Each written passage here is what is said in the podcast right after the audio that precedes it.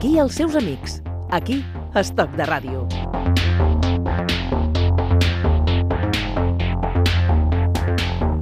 Avui ens acostem al sector dels videojocs, des de la perspectiva dels productors i dels comercialitzadors. Algunes xifres de la indústria dels videojocs, que ocupa directament a prop de 9.000 persones i té un impacte total a la producció del sector que va ser eh, a prop de 3.600 milions d'euros. Ens acompanya a l'estudi eh, Luis Quintans, que es eh, president de la Asociación Española de Empresas Productoras y Desarrolladoras de Videojuegos y Software de Entretenimiento, DEF, y Rubén Mercado, que és eh, gerent de Blade, que es, es dediquen al disseny i a la fabricació d'accessoris de videojuegos. Luis Quintans, eh, Rubén Mercado, ¿qué tal? Bienvenidos, encantado de saludarles. Hola Manolo, ¿qué tal? No sé si estas cifras que eh, damos, esta fotografía, es una foto muy con mucha resolución o está muy ampliada. Estas cifras que dábamos de cerca de 3.600 millones de facturación en el sector, 9.000 personas. Es- está un poco aumentada. Un poco aumentada. Un poco aumentada. Si hablamos de- Realidad aumentada. Realidad aumentada, correcto. Si hablamos de producción española son 617 millones de euros en 2016. Si hablamos de mercado son un poco más de mil millones de euros. Es lo que es lo que se produce. Y en cuanto al número de personas que se dedican directa o indirectamente o que forman parte de este núcleo Pues del... directamente 5.440 personas eh, y si contamos también eh, empleos indirectos, eh, pues casi 10.000.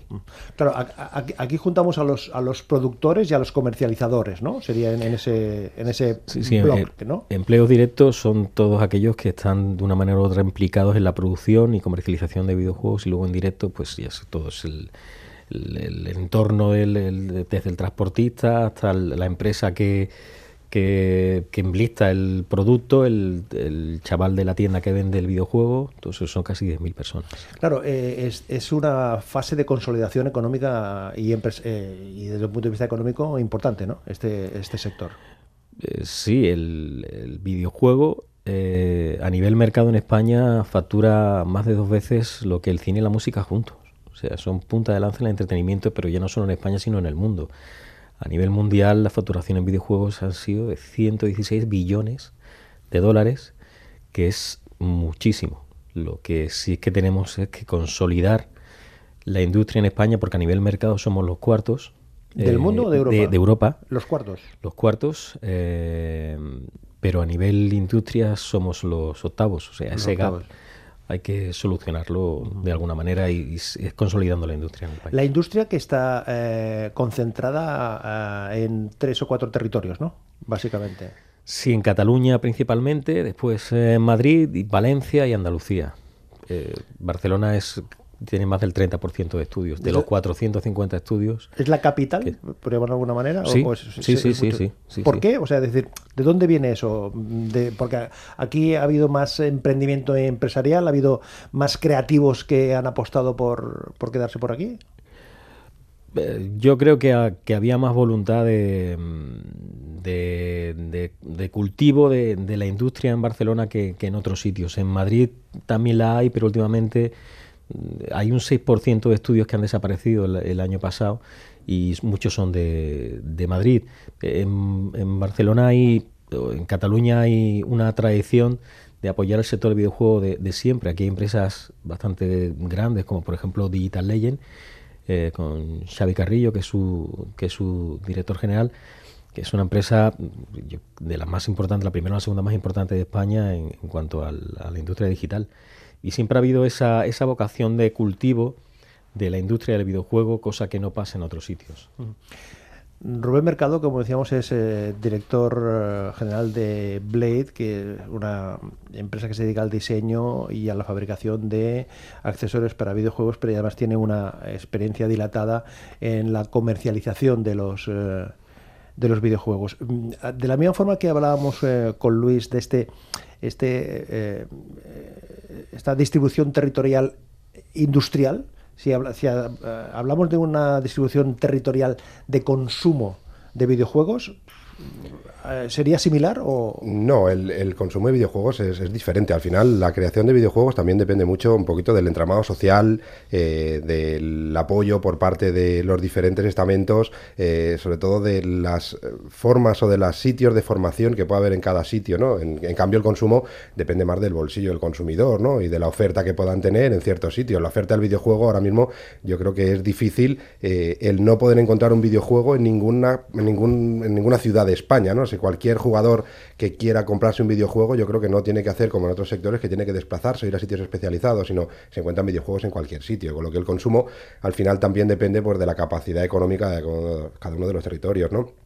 Así que es verdad que, que aquí Madrid, eh, si aquí Luis también tendrá más cifras, eh, podrá, podrá corregirme, Madrid supera un poquito en lo que es en consumo a Cataluña, eh, Cataluña también está muy potente, Andalucía es muy potente, pero la parte del norte, la parte de Bilbao, también tiene un gran consumo de, y, una gran cantidad de jugadores o de jugones, como llamamos en nuestro sector, de videojuegos, y al final se reparte más, ¿no? Es decir, son cosas diferentes, el consumo va por un lado y la creación va por otro. Sí hay que decir, mm, lo que dice Luis, que somos la cuarta potencia consumidora de videojuegos eh, a nivel europeo, eh, en cambio somos la octava en, en, creación pero en cuanto a calidad y capacidad de gente y desarrollo y creatividad, yo creo que estamos muy por encima incluso de, muchas otras grandes, grandes capitales ¿no? de creación. Es decir, solo hay que ver un poquito el staff técnico de, o el staff de desarrollo de cualquiera de los proyectos de cualquier gran compañía. Estamos hablando de gran compañía, estamos hablando de Activision, estamos hablando de Electronic Arts, estamos hablando de Ubisoft, y en todos y cada uno de los equipos de desarrollo hay españoles. Es decir,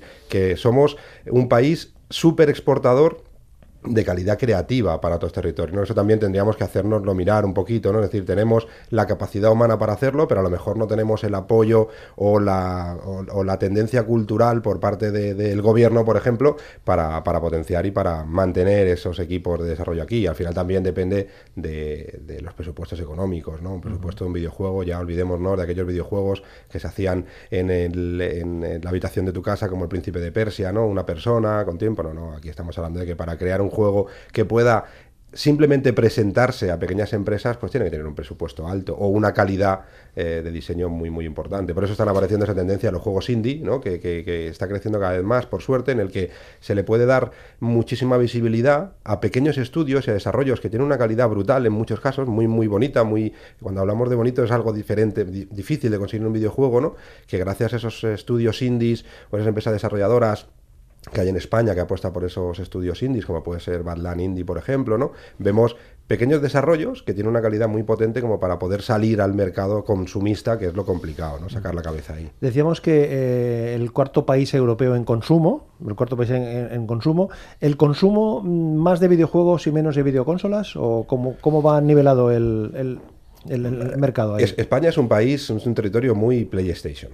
Es un territorio muy de consolas. ¿no? Si vamos a otros territorios, eh, seguramente vamos al territorio alemán, es un territorio más de PC, más de ordenador personal. Aquí la cultura del ordenador personal no se ha perdido, por supuesto, sigue teniendo un consumo muy, muy grande. Lo que pasa es que no se puede controlar tanto físicamente porque hay plataformas de venta online que son los que están eh, acaparando pues toda la, toda la distribución de, de, contenido de videojuegos, pero sí que somos un país muy consolero, muy de videojuegos de consola y muy de, PlayStation, contando con que ahora ha salido el último año, que cumplió en abril un año, la Nintendo Switch, que es un aire fresco, un soplo de aire fresco al mercado de, consumo de videojuegos, que es esa consola híbrida de Nintendo, que es tanto portátil como sobremesa, que está haciendo, está eh, apartando un poquito, o está consiguiendo que, PlayStation no sea la gran dominadora del mercado, muy por encima de Microsoft con su Xbox One, aquí en España, ¿eh? pero sí que somos más consumidores de, de consolas. Y a nivel empresarial, eh, claro, la base de este sector son microempresas, ¿no, Luis? Básicamente, son empresas eh, pequeñas en general, ¿no? O sea... Sí, son 450 empresas y 130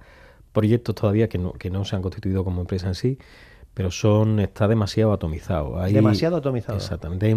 Hay, mucha clase baja, por llamarlo de alguna manera, eh, poca clase media y ninguna clase alta. La viabilidad económica de muchos de estos estudios es eh, complicado, ¿no? Pues sí, muchos de ellos se financian eh, pues con ahorros de su familia, de padres, abuelos, tíos, eh, amigos, pero básicamente porque en España tenemos un, un problema estructural.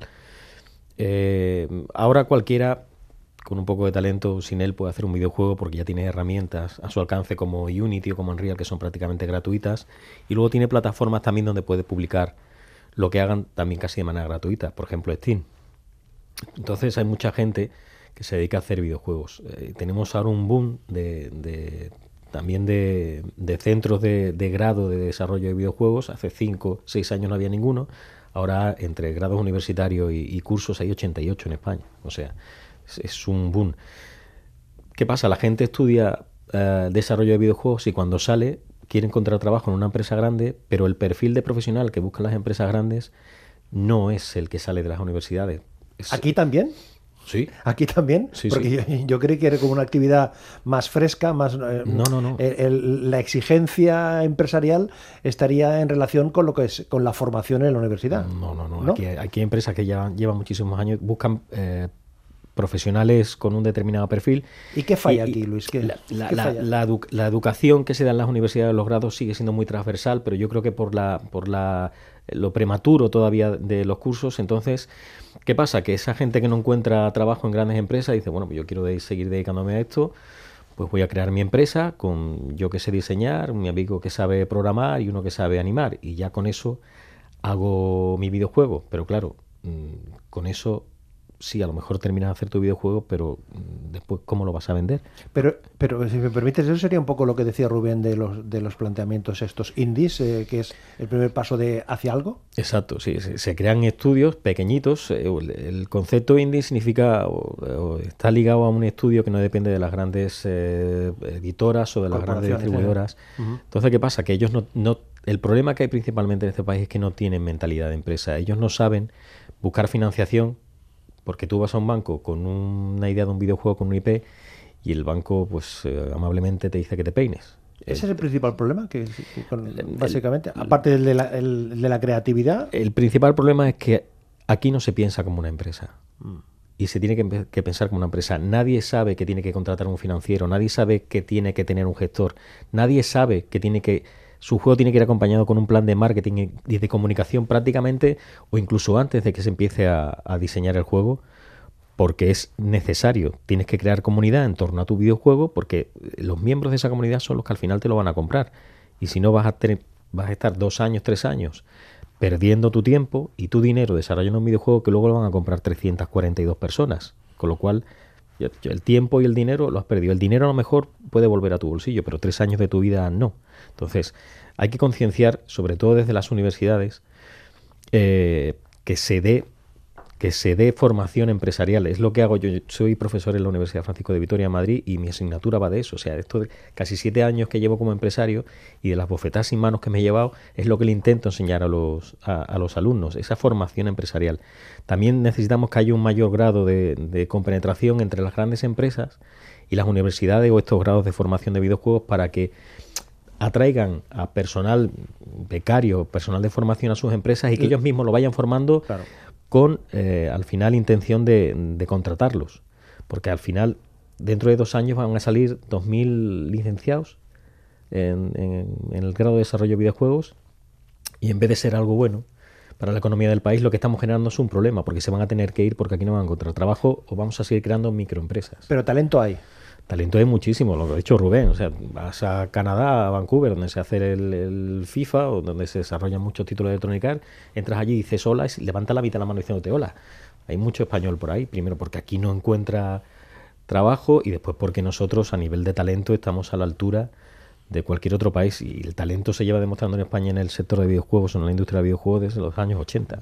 Claro, en, la experiencia de, de, Rubén Mercado, en este caso con esta iniciativa de Blade como diseñadores y fabricantes de accesorios, eh, todas estas reflexiones que hacía Luis Quintans, eh, ¿las suscribes? Sí, sí, sí, claro, totalmente. Y el, desarrollo de videojuegos no tiene que, no, no, varía mucho lo que es el desarrollo de accesorios. Es decir, al final, eh, los inicios, todos los inicios de, la empresa distribuidora y fabricante de accesorios empieza como una microempresa. ¿eh? Nosotros, yo empecé en mi habitación en el garaje de mi padre, y ahora, pues, eh, después de muchos años y después de luchar y, recibir también, como dice Luis, hostias por todos sitios, eh, muchas veces ser muy complicado en un sector súper competitivo en el que también la creación de accesorios y videojuegos en España está muy, muy, muy muy por encima de cualquier país europeo. Eso tienes que darte una vuelta por cualquier tienda de Francia, Inglaterra o Alemania en el que el surtido y la calidad no tiene absolutamente nada que ver con lo que se hace aquí, con empresas españolas, eh, pero sí que te encuentras con lo mismo, ¿no? que es muchas veces muy complicado y a veces mm, tener una buena idea no es sinónimo de éxito, sino tener una buena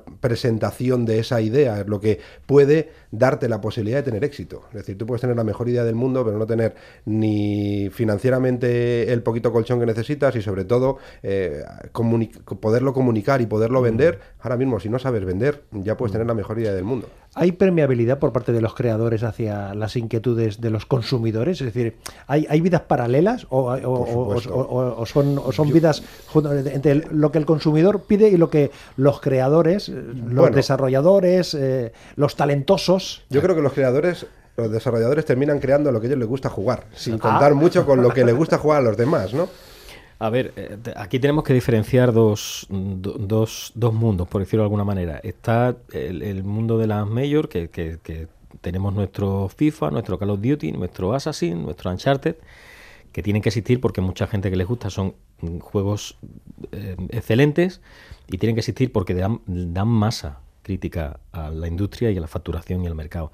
Pero luego está la industria indie, que también factura pero el título indie, si algo se caracteriza o se diferencia de, de, estos grandes títulos que he nombrado antes, es por la originalidad. Cuando uno se acerca a un título indie o quiere jugar a un título indie es porque está buscando algo totalmente diferente. Hay mucha gente que ya está cansada de estos grandes títulos. De siempre mismo, Call of Duty 27, eh, Assassin's 90, o sea, que llegaremos a eso. Y el FIFA siempre igual, ¿no? Y el FIFA tiene sus cambios. Tiene sus cambios. Yo juego a FIFA y tiene sus cambios. Siempre sacan, a, siempre sacan a jugadores. El principal cambio es que cada año vende más. Ese es el principal cambio, el, el que le cuenta y el que le va a Electronic Arts. Sí, sí, sí. Eh, pero el título indie es, eh, es eh, nace de de, de, algo de, su propio creador. Y ahí es un mundo un poco complicado porque mucha gente, cuando se acerca a lo mejor a un, a un publisher como nosotros, en, en Balan Game Publishing, eh, ellos tienen su idea, nosotros le, les ayudamos a la edición pero claro, nosotros a nivel técnico, como con experiencia que tenemos, muchas veces le indicamos que hagan cambios, porque a lo mejor ese cambio va a hacer que su juego se pueda comercializar mejor. Y nos encontramos con verdadera, verdaderos muros. O sea, no, no quieren cambiar absolutamente nada porque es la idea que tienen en la cabeza. Y es un poco lo que ha hecho Rubén. Ellos son su juego, yo voy a desarrollar lo que yo quiero hacer. Y eso nunca es garantía de, de, de venta. Eh, Pero que no son bichos raros, ¿eh? que esto es algo que está en cualquier mundo de, la creatividad o del arte. Tú dile a Quentin Tarantino que haga una película romántica, tampoco te va a escuchar demasiado, ¿no? Tienen su forma de ver las cosas, tienen su, su línea de hacer cosas, y por eso yo creo que hacen cosas tan diferentes y tan originales, ¿no? Porque no escuchan al gran mercado, sino escuchan a la gente que realmente se quiere acercar a ver su creación y a darle opiniones constructivas de su creación. Yo creo que muchos desarrolladores las opiniones destructivas ni las escuchan, solo escuchan las constructivas y les parece bien dentro de su mentalidad. Porque el, el, consumidor, el, aficionado, ¿qué es lo que pide? ¿Mayor resolución, mejores historias? Depende, depende, hay, hay de todo. depende, el, que juega siempre a lo mismo eh, está buscando siempre más de lo mismo. O sea, quiere su FIFA con sus nuevos fichajes. Call of Duty quiere, quiere nuevas armas, una, una, un Battlefront, quiere eh, mejores recreaciones. El que juega a un título indie le da, le da igual un poco, porque a nivel técnico no pueden llegar a, esa calidad o esa perfección que tienen las grandes superproducciones. Está buscando algo diferente. Idea, normalmente la mayoría de los juegos que están saliendo ahora en, en eh, títulos indie son eh, pixel art, que, es un, que son como los antiguos jueguecitos en sprites, mm. que, se diseñaban, son así prácticamente, son relativamente, entre comillas, estos fáciles de, de diseñar, no, no gráficamente no son no son espectaculares como un, Assassin, un Call of Duty, pero que la gente lo que busca es la historia. la narración dentro del videojuego es una tendencia. Hay, hay personas que se dedicaban a lo mejor a, otro ámbito de la cultura y han encontrado el videojuego como manera de, expresarse. Nosotros tenemos, por ejemplo, a Fictiorama Estudios en, trabajando con nosotros en Badland Games y ellos eh, eran músicos y, hicieron un juego que se llama Desynchronicity, que hablaba sobre un, futuro distópico, sobre la vida en un campo de concentración, porque ellos querían contar eso. Bueno, ahora están desarrollando otro, de unos the Monkeys, y también ellos necesitan expresarse y se pueden expresar a través del videojuego.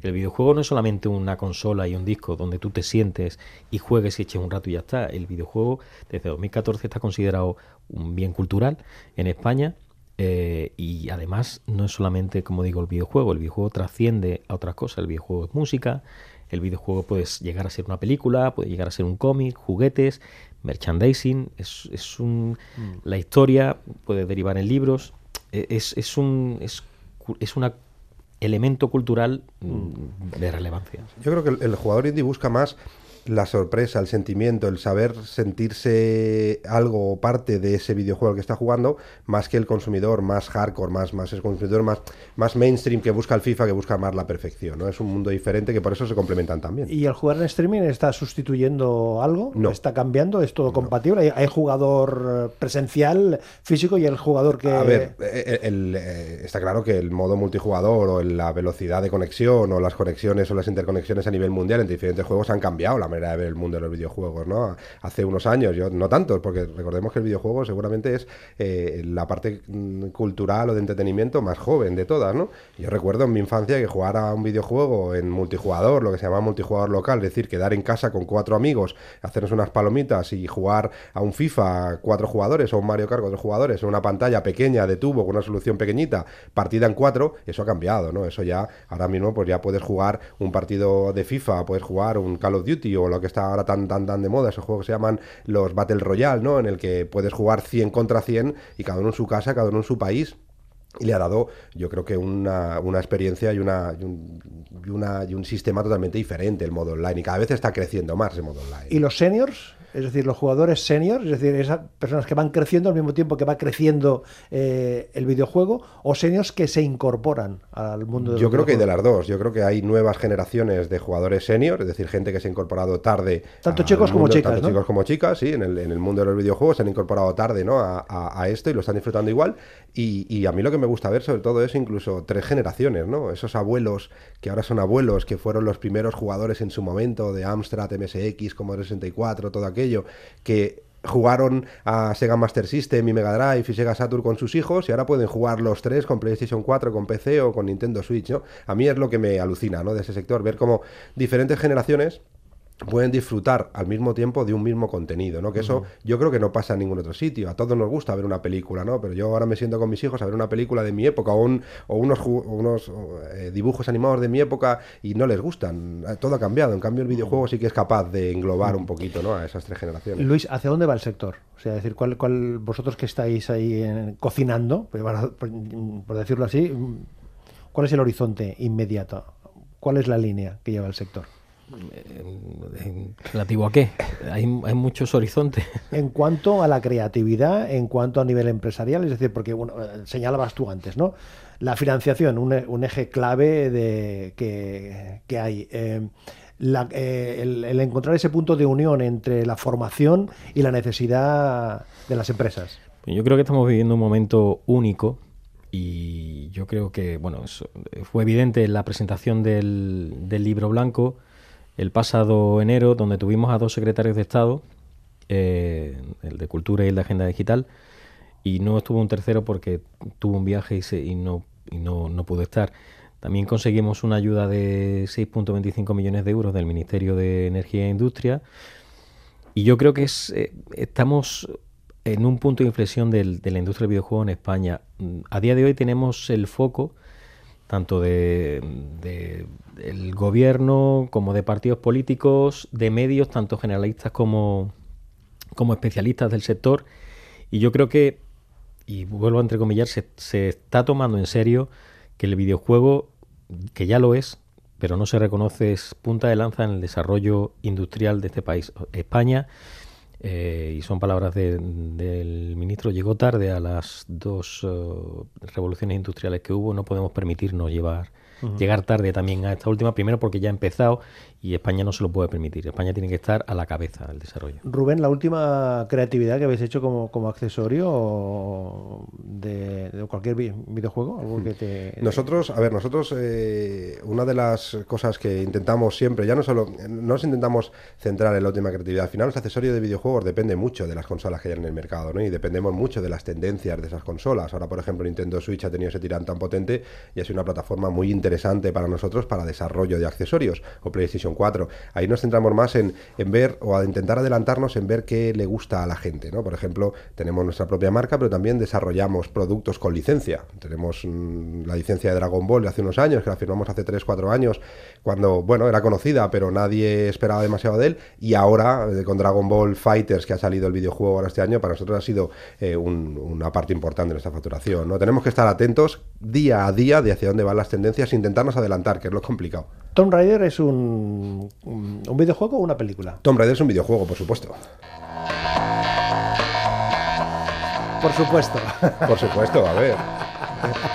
Tomb Raider empezó, empezó siendo un videojuego que dio Lo- paso a, a lo- lo que decía Luis. Es que un videojuego. Lo que pasa es que no sé si la película se ha apoderado del videojuego. No, la película ha aprovechado el tirón La- del videojuego. Las películas, ¿no? incluso, incluso la última, ¿no? Sí, se, se aprovechan un poco el tirón del videojuego. Yo creo que un videojuego es más allá, ¿no? Mm. Es algo más allá. Más allá nos encontraremos. Luis Quintans, Rubén Mercado, gracias por compartir estos minutos. Y nos quedamos con los U2 que le ponían música a Tomb Raider, la película. Gracias, hasta la próxima. A vosotros.